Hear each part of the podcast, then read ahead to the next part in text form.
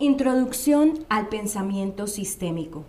Recursos esenciales para la creatividad y la resolución de problemas. Segunda parte, capítulo 4. Causa y efecto. Causa y efecto pueden parecer algo directamente relacionado. Cuando se da la causa A, le sigue el efecto B. Y si se da el B, significa que se ha dado A. ¿No es así? Como ya hemos visto, no es tan simple. Tenemos un ejemplo obvio e indiscutible de causa y efecto. No cabe duda de que la fuerza de la gravedad hace que los objetos caigan. Sin embargo, como todas las leyes físicas, tiene la condición no escrita de si no se produce ningún otro cambio. Así, una pluma no llegará a caer si hay un fuerte viento, ni una barra de hierro si hay un fuerte campo magnético. E incluso algo tan obvio como la fuerza de la gravedad depende de la distancia entre los objetos es decir, de la relación entre ellos y por tanto también aquí se aplica el pensamiento sistémico. O tomemos el ejemplo del virus que causa el resfriado común. Diez personas pueden estar expuestas al mismo virus y tal vez solo una acabe pillando el resfriado.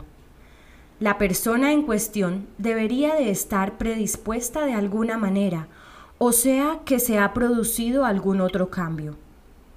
Así pues, incluso las leyes físicas dependen de toda una red de factores determinantes.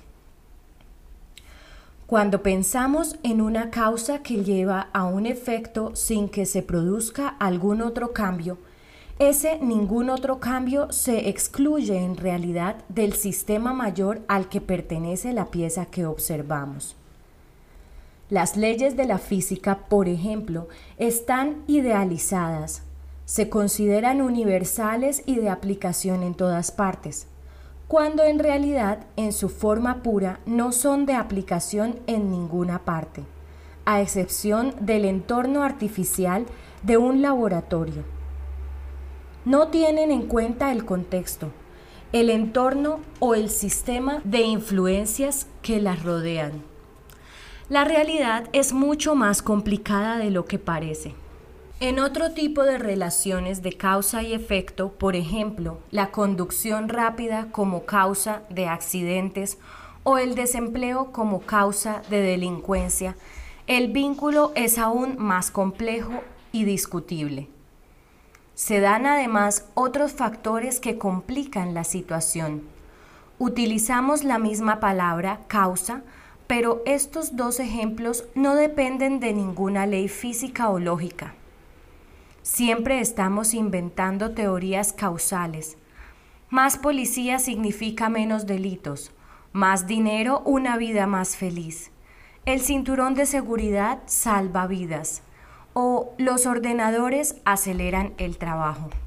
Todos estos argumentos son cuestionables, pueden ser verdad en la mayoría de los casos, pero es imposible afirmar que son verdad con absoluta certeza en cualquier caso individual. Incluso cuando decimos que fumar provoca cáncer, queremos decir que hay una relación estadística muy fuerte entre fumar cigarrillos y llegar a tener cáncer de pulmón. Pero esa no es la única causa, pues si así fuera, todo el mundo que fuma tendría cáncer y no es así. Fumar es un factor importante, pero una vez más, siempre que no se produzca ningún otro cambio. Cuando nos hacen una pregunta difícil como ¿cuál es la causa de la delincuencia? Lo habitual es enumerar una lista de factores como la falta de cultura, el desempleo, la ley y las políticas de orden público, las condiciones de vivienda, la falta de oportunidades y la pérdida de valores.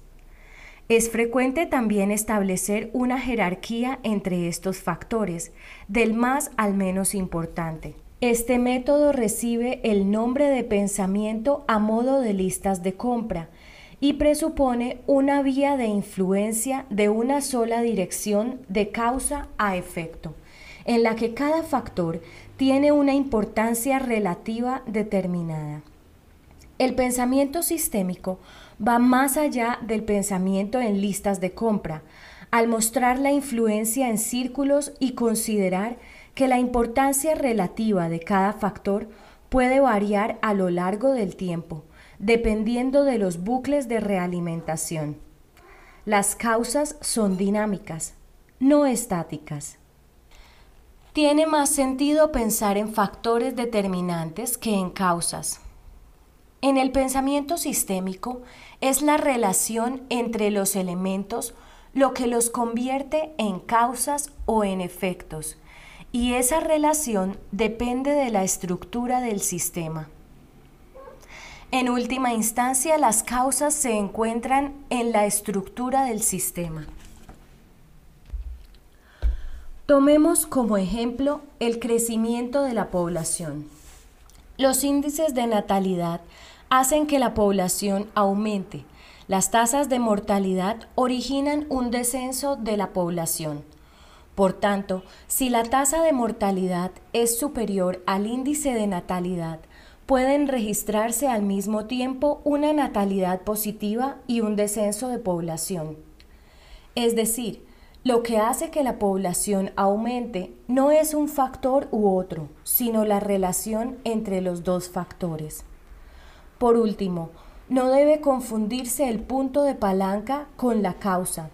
Sabemos que podemos conseguir un gran cambio si cambiamos el elemento apropiado, pero ello no, no quiere decir que ese elemento sea la causa del problema únicamente que cambiarlo era la forma más sencilla de modificar la estructura del sistema por el efecto de rebote. Tres falacias. El pensamiento sistémico pone de manifiesto tres falacias en los razonamientos de causa y efecto. Primero, la causa y el efecto están separados y el efecto se produce después de la causa. Causa y efecto son dos palabras diferentes pero dependiendo del punto de vista, pueden referirse a un mismo suceso. La proalimentación demuestra que el efecto de una causa puede ser causa de un efecto. La escasez de un producto provoca el acaparamiento o el acaparamiento provoca la escasez de dicho producto. Se trata de una pregunta imposible, porque lo que manejamos son círculos, si avanzamos lo suficiente, llegaremos al punto de partida y lo que encontremos primero dependerá de dónde comencemos. Estamos acostumbrados a pensar en términos de causa o efecto. En los sistemas pueden darse las dos cosas a la vez. Segundo, el efecto sigue a la causa en espacio y en tiempo. Eso es lo que esperamos, y cuando el efecto sigue a la causa, resulta más sencillo establecer una relación entre ambos, pero no es verdad en los sistemas. En los sistemas siempre hay desfases y el efecto puede producirse en una parte distinta del sistema. Así pues, cuando manejamos sistemas, hemos de ampliar nuestro horizonte temporal y mirar más allá para encontrar las cadenas de causa y efecto. Los dolores reflejos son un buen ejemplo. La disfunción en una parte del organismo y la que no haya receptores del dolor puede manifestarse como dolor en otra parte. Por ejemplo, los infartos suelen ir precedidos de dolor en el brazo izquierdo o un nervio bloqueado en la espalda puede producir dolor en la pierna. Los efectos de una lesión en una parte del cuerpo pueden producir dolor en otra parte. Un osteópata que conocemos nos contó el caso de una de sus pacientes que tenía un fuerte dolor en el cuello. El tratamiento que se le aplicó directamente en la zona del cuello no produjo mejoría alguna y fueron necesarias varias semanas para llegar al fondo del problema. La paciente se había lesionado el dedo gordo del pie derecho. La lesión la obligaba a andar un poco ladeada, para así quitar peso al pie lesionado y esto le generaba una ligera sobrecarga en la zona de la pelvis. Para compensar la sobrecarga, los músculos de la espalda y del cuello soportaban una mayor presión y esta mayor presión era lo que se manifestaba como dolor en el cuello. Así pues, buscar el efecto próximo a la causa puede llevarnos a falsas conclusiones. También podemos equivocarnos mediante posibles explicaciones porque tendemos a buscar situaciones que demuestren nuestros modelos mentales previos. No olvidemos que en el pensamiento sistémico la explicación no se encuentra en diferentes causas aisladas, sino que en la estructura del sistema y en las relaciones que se den en él. Hay que prestar especial atención a los patrones que se repiten. Se debe buscar la causa en el patrón, no en las diversas explicaciones que se den en cada ocasión, sobre todo si significan culpar a factores externos. La repetición es una clave para detectar la estructura subyacente de los sistemas. Una vez es un suceso, Dos veces es algo que debe tenerse en cuenta. Tres veces es un patrón que nos llevará a la estructura de los sistemas. Conocemos a un hombre que tenía, al parecer, una suerte espantosa con su coche. Había tenido tres accidentes en un año y en ninguna de las tres ocasiones él estaba siquiera dentro del coche. Le ocurría sin más que otros coches chocaban con el suyo. Vivía en una zona residencial y aparcaba el coche junto a la puerta de su casa. En el primer accidente, un conductor ebrio embistió una noche la parte frontal de su coche. Dos meses después, un conductor sobrio le rasguñó el coche cuando intentaba esquivar un perro que cruzaba la calzada. La tercera vez fue un día que llovía con mucha intensidad. No cabe duda de que el alcohol, el perro y la lluvia fueron tres causas importantes que precipitaron las cosas. Pero nuestro amigo estaba tentado a la suerte. Insistía en aparcar junto a la puerta de su casa, lo cual implicaba dejar el coche en el lado contrario al del sentido de los vehículos que circulan por esa calle y a solo unos cuantos metros de una cuesta muy pronunciada que acaba en una carretera de mucho más tráfico. Al tercer accidente y tras recibir una carta de la compañía aseguradora, decidió aparcar bastante más arriba en la misma calle y no ha tenido ningún accidente desde entonces. Tomemos ahora el ejemplo de un negocio que no consigue alcanzar nunca sus objetivos de ventas. Quizás las bajas cifras del primer trimestre se justifiquen por la escasa actividad que suele darse en el mercado después de las navidades. En el segundo trimestre, el bajo rendimiento se atribuiría a factores económicos que escapan al control de la empresa. El tercer trimestre hubo pérdidas porque se marchó el mejor vendedor y el cuarto trimestre llegaron otra vez las navidades con su exceso de competencia. La realidad es que las cifras seguirán siendo bajas hasta que la gerencia de la empresa detecte los factores subyacentes. Para ello, será preciso contemplar el negocio como un sistema. La causa puede ser una combinación de factores, la falta de moral entre los empleados, un mal servicio de atención al cliente y métodos inadecuados en la selección de personal. Tal vez se hayan fijado unos objetivos de venta demasiado elevados y poco realistas con la intención de sufragar así los créditos que se adeudan. Con el pensamiento sistémico se puede ir más allá de los aspectos superficiales, por muy tentadores que resulten para llegar a los factores más profundos que dan lugar al patrón. Tercero, el efecto es proporcional a la causa. Esta idea es cierta cuando nos referimos a objetos físicos. Así, cuando un vehículo choca contra otro, el daño y el impacto dependerán de la masa y la velocidad de los dos vehículos.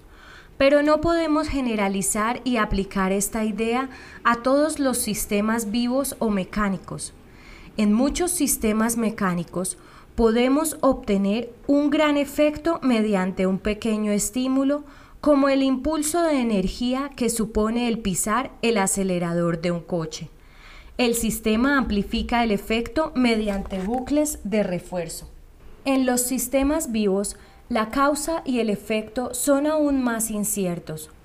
Una epidemia descomunal puede estar causada por algo tan insignificante como un virus. La introducción de un solo pesticida puede tener unos efectos de amplio espectro en el equilibrio ecológico de toda una región. Si golpeamos a un animal, puede salir corriendo o revolverse contra nosotros y mordernos. La energía de la respuesta, el efecto, no proviene de nuestra fuerza, sino del interior del animal, y es lo que se conoce con el nombre de energía colateral estaba allí antes de nuestra acción, la causa.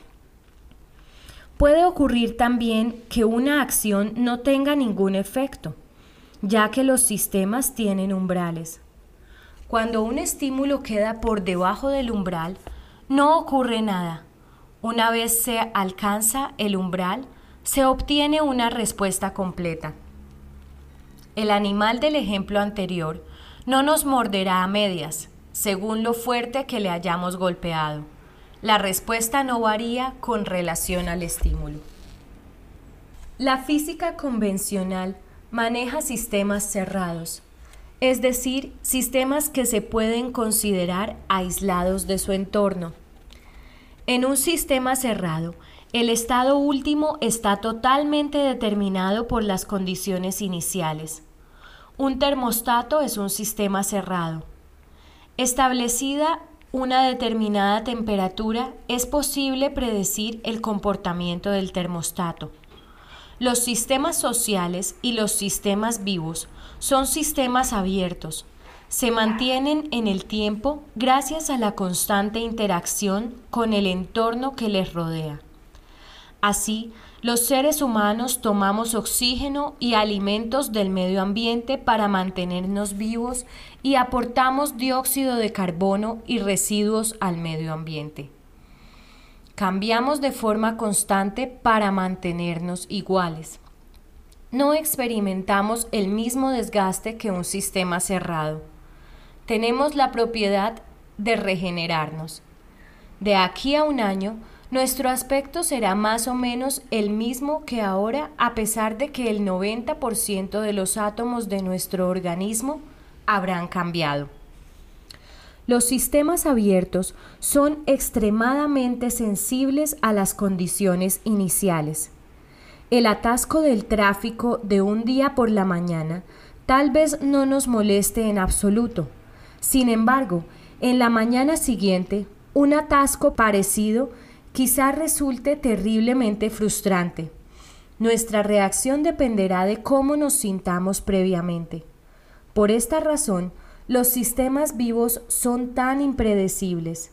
Una ligera diferencia en las condiciones iniciales puede dar un resultado totalmente distinto ante el mismo estímulo. Este es el punto de partida de la teoría del caos, que se ocupa del comportamiento de los sistemas complejos.